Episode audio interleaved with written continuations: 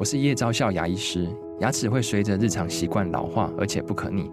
当珐琅质受损，牙齿结构会出现破裂，还有细微的小孔，导致我们牙齿变得又脆弱又敏感。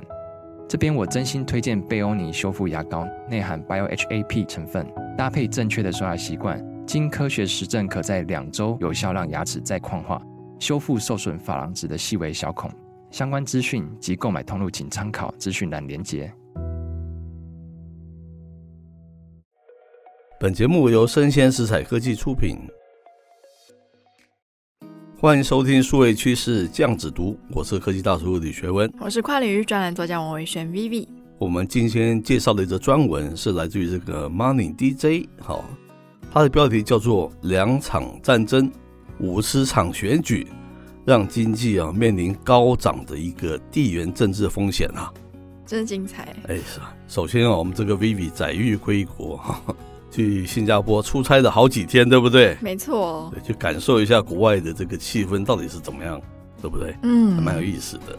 好，开头他说哦，New York Times 哦，近日报道，印度啊、印尼啊、墨西哥啊、南非啊、美国和欧洲的议会哦。二十七个国家等等，大约五十国哈，那超越二十亿人将在今年哈二零二四年参与选举投票。那这些国家啊，合计约占世界经济产出的百分之六十。天哪，台湾一个地方选就已经这么夸张了，五十个国家是。那策略咨询机构呢？他在前一阵子就发表了报告，指出了。选举的结果可能会导致内政跟外交政策议题出现深远的转变，包括气候变迁、监管跟全球联盟。是，那这个机构啊，它的一个地缘政治分析家哈，他日前指出哦，即便这个也门哈马斯啊，在过去几个月所引发的冲突规模不大，未来啊，仍可能以意想不到的方式影响全球的供应链嘛。现在是全球化嘛，是不是？嗯，好，那这个机构的这个首席欧元区经济学家哈，他就表示哦，红海袭击哦，无疑是近期最明显的一个导火线了。是，那在去年的十二月二十号公布的麦肯锡全球调查显示，有百分之六十七的受访者点名地缘政治是未来十二个月全球经济成长所面临的最大潜在风险。创二零二二年三月以来最高的占比。是，那根据十一月公布的这个财富哈，呃，德勤执行长他的调查了，地缘政治挑战、通货膨胀并列外部冲击名单的榜首。是，那根据彭博社的报道，Citadel 创办人他在十一月表示了，在地缘政治风险跟供应链重组的挑战下，世界正面临去全球化。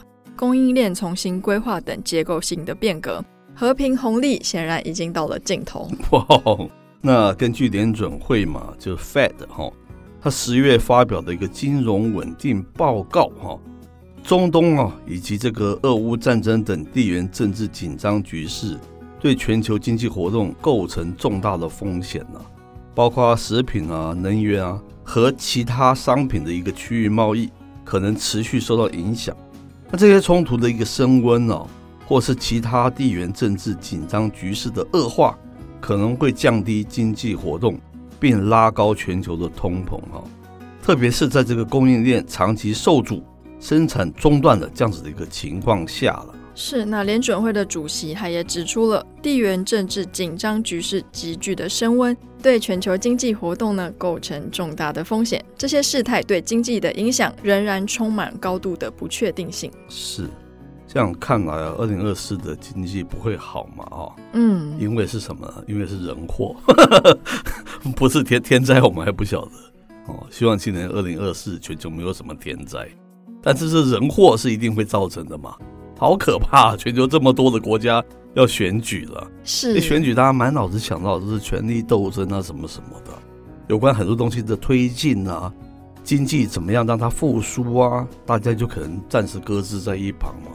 看起来不是一件好事，对不对？没错，因为像我这次去新加坡，诶虽然说是因为艺术节目而出差，嗯，不过也因缘际会了碰到一些新加坡当地一些财力比较雄厚，不管是新加坡人还是台商，是他们有说，其实因为地缘政治的影响，很多的热钱不是在中国，不是在美国，而是流到了新加坡。哦，那原因是他们很大的亚洲的据点本来是在香港。是，可是因为香港有太多的变音跟不确定性，嗯，所以这让很多的中国人就移居到了新加坡。哦，那现在他们的物价已经比我当时去的时候，我觉得又高挺多的。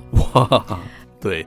对，甚至于 Vivi 连买瓶啤酒，他有点舍不得，不是花不起了，是对，觉得怎么会这么贵嘛，对不对？没错，一个 Tiger 竟然要五块新币，海尼根要八块新币，我觉得太高。新币是一比二三点多嘛，是，所以一瓶在台湾几十块就可以买到啤酒，我在新加坡真的是彻底的戒酒。是 是是，哎，这是不是代表可以去新加坡投资啊？是不是？我觉得他现在已经面临到一个半饱和，因为其实地缘政治的这个紧张感开始出现之后，很多该离开、不想待的地区的人都已经离开了。哦，那其实最常跑的几个国家，一个是加拿大，一个是美国，一个是新加坡。是。可是大量的搬迁跟公司迁户，其实新加坡好像有占到一定的比例。是。那因为新加坡面积不大嘛，只有二点多个台北市面积这么大，嗯，所以我觉得因为人口有限。母数比较小的状况下，整个冲击感是比较大的。是，这这说明了人其实蛮自私的，为了所谓的权力的斗争嘛，哈，就会去影响到方方面面其他的一个表现了，是不是？是。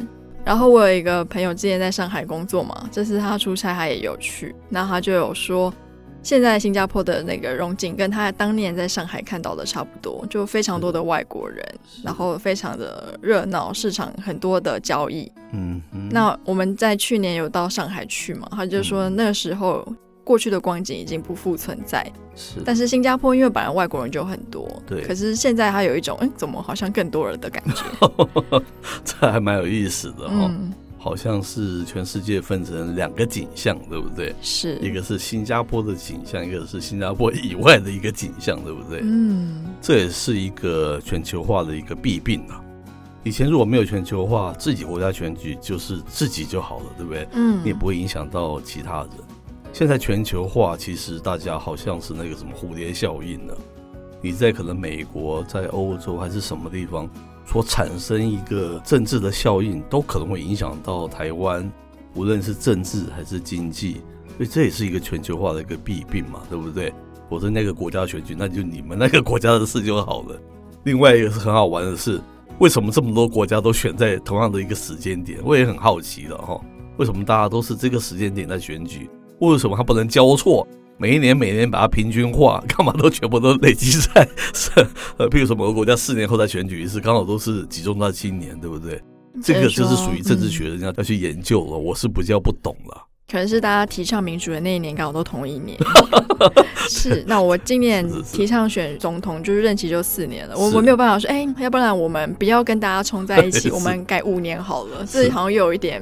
嫌疑啦，对，这个大家作为一个参考了哈。我们不是研究这个部分的哈、嗯。是，好，那以上内容播到这边告一段落。我是科技大叔李学文，我是跨领域专栏作家王维轩 Vivi，我们下回见喽，拜拜。